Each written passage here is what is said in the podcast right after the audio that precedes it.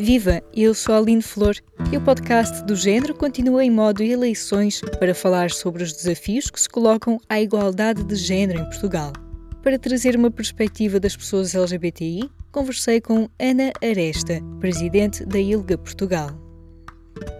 Começava por te perguntar quais são as propostas ou os assuntos que são importantes e muito presentes na vida das pessoas LGBTI que poderiam estar mais na campanha ou que vocês até identificaram nos programas e que poderiam ter mais atenção? Os programas dos partidos respondem às dificuldades que vocês identificam no vosso trabalho? Em primeiro lugar, uma nota para os debates. Eh, foram debates com grande número de visionamentos, digamos assim, e portanto chegaram a, a muitas pessoas votantes e eleitoras, mas eh, em cujos tópicos eh, ficaram por abordar a maioria das questões relacionadas com os direitos humanos, nomeadamente com os direitos LGBTI. Portanto, perdeu-se uma grande oportunidade de massificar a importância do diálogo pelos direitos humanos, que é, na verdade,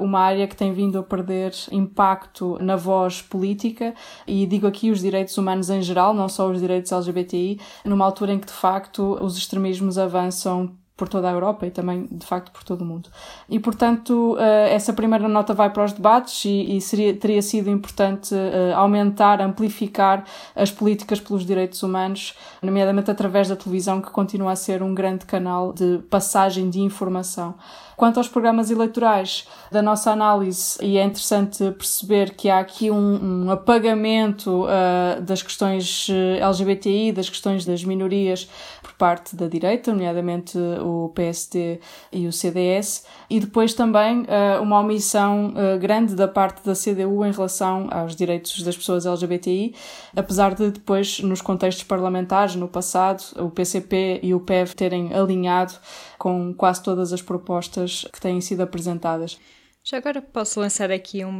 pequeno comentário, porque uma coisa que se diz para se defender deste tipo de invisibilidade das pessoas LGBTI de forma específica é que as pessoas LGBTI são cidadãos comuns também em muitas áreas e, portanto, resolvendo questões como, por exemplo, a saúde ou a educação, né, acesso à proteção na escola, isso faz com que também se resolvam muitos dos problemas que afetam as pessoas LGBTI como cidadãs da sociedade.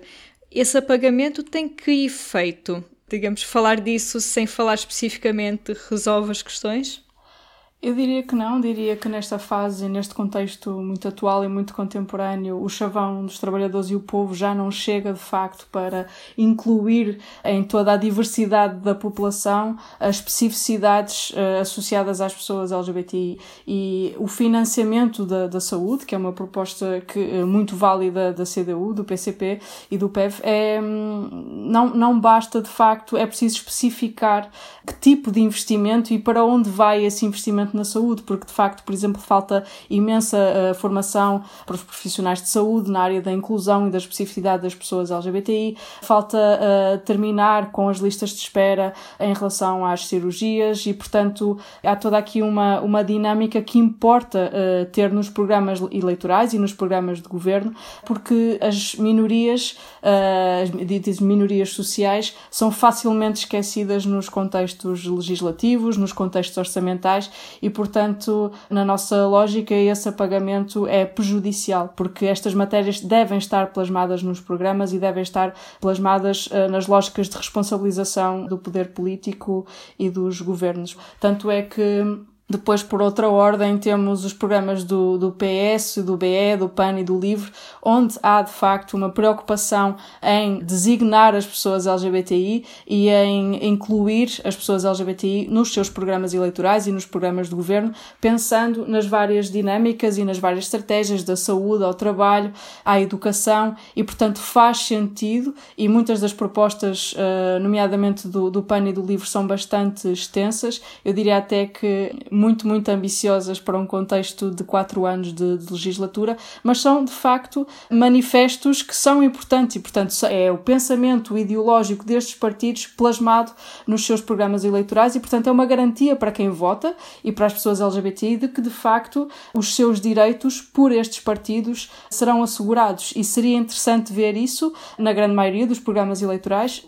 e mesmo partidos que não estão ou que não foram eleitos em, em 2019. Mesmo partidos como o, Volt, uh, o próprio MPT, o RIR, o MAS, têm propostas direcionadas para as pessoas LGBTI e isso é interessante porque vinculam o pensamento político destes partidos a uma prática que inclui as pessoas LGBTI e que trabalha na não discriminação. E, portanto, é interessante olhar para os programas eleitorais como esta responsabilização dos próprios partidos e das próprias pessoas eleitas em contexto da Assembleia da República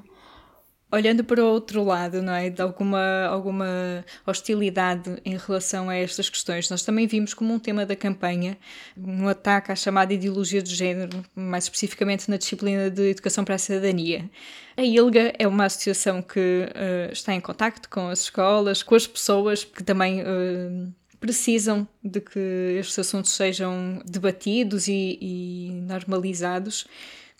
Como é que este, esta polémica é recebida pelas pessoas, por exemplo, na, nas escolas, seja professores ou alunos e alunas com quem vocês têm contacto? Bem, antes de mais, a expressão ideologia de género é uma invenção da extrema-direita e das estruturas de poder altamente conservadoras e dos movimentos contra as políticas de direitos humanos e, portanto, é um chavão que infelizmente tem sido adotado inclusivamente por quadrantes políticos como o CDS, portanto, que extravasa já o domínio da democracia e adota expressões altamente danosas uh, para o contexto dos direitos humanos, como é o caso da adoção desta esta expressão uh, ideologia de género, sem depois se eh, explicar o que é que estas pessoas que acusam a existência de uma ideologia de género entendem por ideologia de género. Portanto, o que é que se está a falar aqui? Estamos a falar de, de igualdade de género, estamos a falar de igualdade entre homens e mulheres, estamos a falar de pessoas LGBTI, estamos a falar de ameaças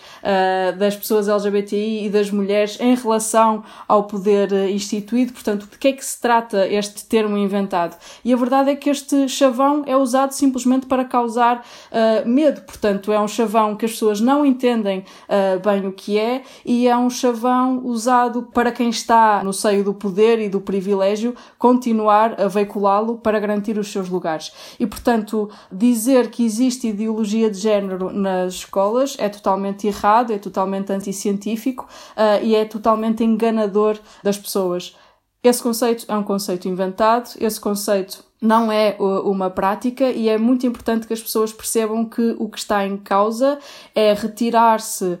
das escolas políticas educativas para os direitos humanos. Os direitos humanos que são a base da construção das nossas vivências sociais e sem de facto uh, a educação para os direitos humanos, a educação para a inclusão, a educação para a promoção da diversidade, teremos uma sociedade muito mais discriminatória. Portanto, estamos a falar aqui de um contexto de construção e não o contrário. O contexto destrutivo é este contexto que alega que existe uma dada ideologia. Ora, esse contexto eu posso dizer que advoga, mas é a ideologia da discriminação. Aí sim temos um problema. Retirar das escolas os poucos contextos de cidadania onde de facto as crianças podem perceber uh, o seu papel enquanto cidadãs e cidadãos ativos seria conduzir para o fim da democracia, que é na verdade o que estes movimentos políticos desejam. Já agora também pegando nesta questão da, desta cruzada não é, contra a chamada ideologia de género, que também se vê e se viu já até antes de se ver em, em Portugal em outros países, não é? e tem tido um impacto grave na vida das pessoas LGBTI também por outros países, na verdade de todo o mundo, mas se calhar podemos focar na, na Europa. A Elga também tem contacto com outras associações também em alguns projetos. Como é que têm sido esses desafios a nível europeu, das pessoas com quem vocês têm tido contacto? Como é que está esse panorama também e que nos devia se calhar preocupar um bocadinho mais em Portugal? Sim, os exemplos mais gritantes e que as pessoas mais conhecem são de facto da Polónia e da Hungria, nos quais conquistas uh, de direitos humanos que demoraram anos e anos e anos a serem cimentadas no contexto legislativo foram derrubadas num espaço de 3 a 5 anos. E, portanto, estamos a falar de décadas de luta que, de repente, face a uma mudança parlamentar e uma maioria extremada e uma maioria que não advoga uh, os direitos humanos, todas estas políticas caem por terra. E, portanto, portanto, perdemos anos de luta e perdemos anos deste cimentar uh, da igualdade, que é de facto uma construção que é quase tão longa quanto a construção das democracias. Uh, e, portanto,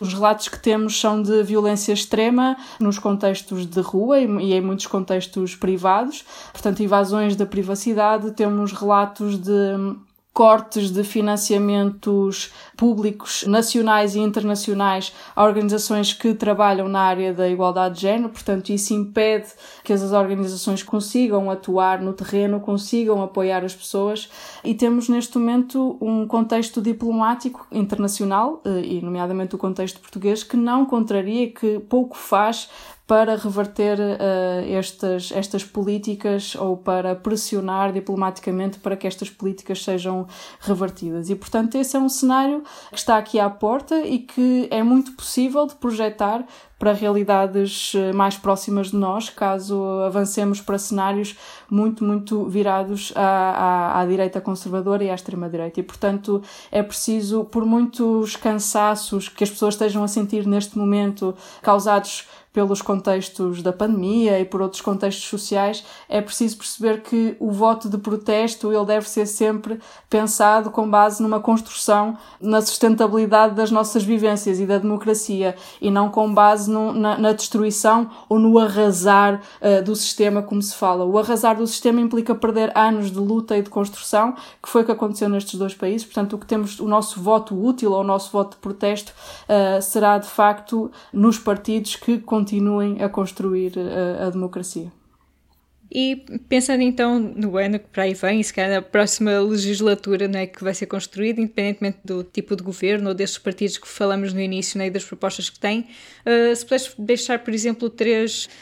desafios, uh, ou se calhar pela positiva, três desejos de temas que achas que é preciso resolver e que se calhar temos a oportunidade de nos próximos meses, anos, olhar para eles e tentar melhorar, o que é que seriam as três assim prioridades ou, ou questões que são importantes ou para as pessoas com quem vocês têm contacto? Sim, uh, primeiro, e aqui correndo o risco de já muitas pessoas uh, ouvirem este podcast já num cenário pós-ato eleitoral,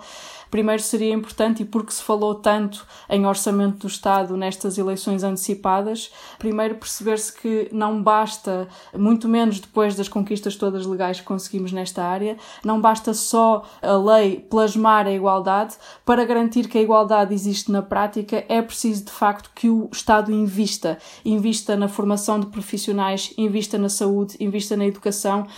especificamente nestas áreas associadas às especificidades das pessoas LGBTI. Portanto, se eu quero que haja uma resposta de saúde digna para as pessoas LGBTI, eu preciso ter verba no orçamento de Estado para garantir que ela exista. Eu preciso ter verba para capacitar profissionais. Eu preciso ter verba para formar uh, professoras e professores que efetivamente querem contrariar estes movimentos extremados e querem uh, veicular as políticas de igualdade. E, portanto, esse é um primeiro desejo, é que de facto não se olhe para o Orçamento de Estado de um ponto de vista só macro e que mesmo no âmbito das políticas de igualdade se pense nas pessoas LGBTI e se pense nas respostas uh, estruturais, mas também de emergência em relação às pessoas lésbicas, gays, bissexuais, trans e intersexo. É, é muito importante. Numa segunda nota, uh, claro, e também já foram apresentadas propostas nesse sentido, e que não foram discutidas, mas não deixar cair a questão das uh, ditas terapias de reconversão, portanto,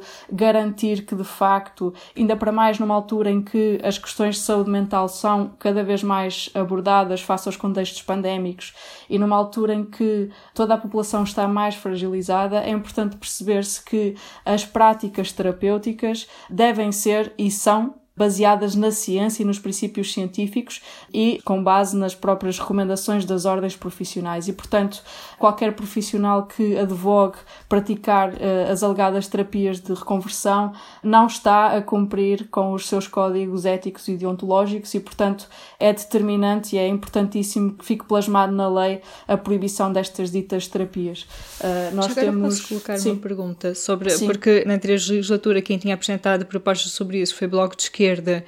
e a deputada independente uh, Cristina Rodrigues. Uh, a proposta tem que voltar a ser submetida né, na nova legislatura. Há mais partidos que estão interessados em contribuir para este debate ou para já ainda não há grandes manifestações? Há mais partidos, nomeadamente uh, nos programas eleitorais. O PAN já o tinha no seu programa e, portanto, acredito que iria apresentar uh, de qualquer modo, e, portanto, temos essa nota e o próprio PS também já deu o seu compromisso em relação a esta matéria, e, portanto, acreditamos que será uma, uma, uma realidade no caso de termos um Parlamento favorável. E falando em Parlamento favorável, e importa aqui dar a nota que quer tenhamos um Parlamento dito mais à esquerda ou mais à direita, porque é possível existir em contextos económicos mais à direita que incluam os direitos humanos, neste caso, e os direitos das pessoas LGBTI. Portanto, deixar também aqui um apelo que, independentemente da configuração parlamentar, portanto, caso o Parlamento seja de maioria de direita, que a própria direita não deixe cair os os princípios dos direitos humanos e que continue, nomeadamente através dos representantes das juventudes políticas, que costumam ter uma voz forte na defesa dos direitos humanos e dos direitos LGBTI, e portanto que as pessoas representantes das juventudes políticas façam também este trabalho de diplomacia interna e de formação interna das suas estruturas políticas e partidárias para que os direitos humanos sejam sempre uma realidade. Uh, depois, mais um, um terceiro desejo seria efetivamente garantir respostas dignas ao nível da saúde. É uma das grandes carências neste momento. Falamos das listas de espera, falamos de apoio psicológico, falamos de os formulários, as burocracias e a formação dos profissionais não estar conforme uh, em relação àquilo que são as necessidades das pessoas LGBTI. Portanto, aquilo que acontece é que em contextos em que já é difícil as pessoas se identificarem como LGBTI num contexto de diálogo com uma pessoa profissional de saúde, quanto mais barreiras se colocam ao, ao, acesso, maior é a dificuldade de facto de se conseguir um serviço digno e um serviço acessível. E de facto temos, por exemplo, muitas pessoas trans em lista de espera para as suas cirurgias e, portanto, são cenários que colocam estas pessoas em, em grande sofrimento e que prejudicam o seu desenvolvimento saudável, mas em geral as questões de saúde estão por cumprir. Existe uma estratégia no papel, um primeiro uhum. módulo em relação à saúde trans, uma estratégia do governo em relação à saúde trans uh, e em geral às pessoas LGBTI. Essa estratégia não saiu do papel e seria mesmo importante que fosse implementada sempre a par com as associações que trabalham nesta área. Sim, também aqui entra o nosso papel como jornalistas para também fazer uh, o escrutínio de onde está a estratégia para, para a saúde LGBTI. Ana, muito obrigada pelo teu tempo, pelos teus esclarecimentos, respostas. Obrigada, obrigada pelo convite. Este foi mais um episódio do podcast do Gênero. Se gostou de ouvir, subscreva o podcast, dê-nos 5 estrelas na sua aplicação favorita e partilhe. Eu sou a Aline Flor. Até breve.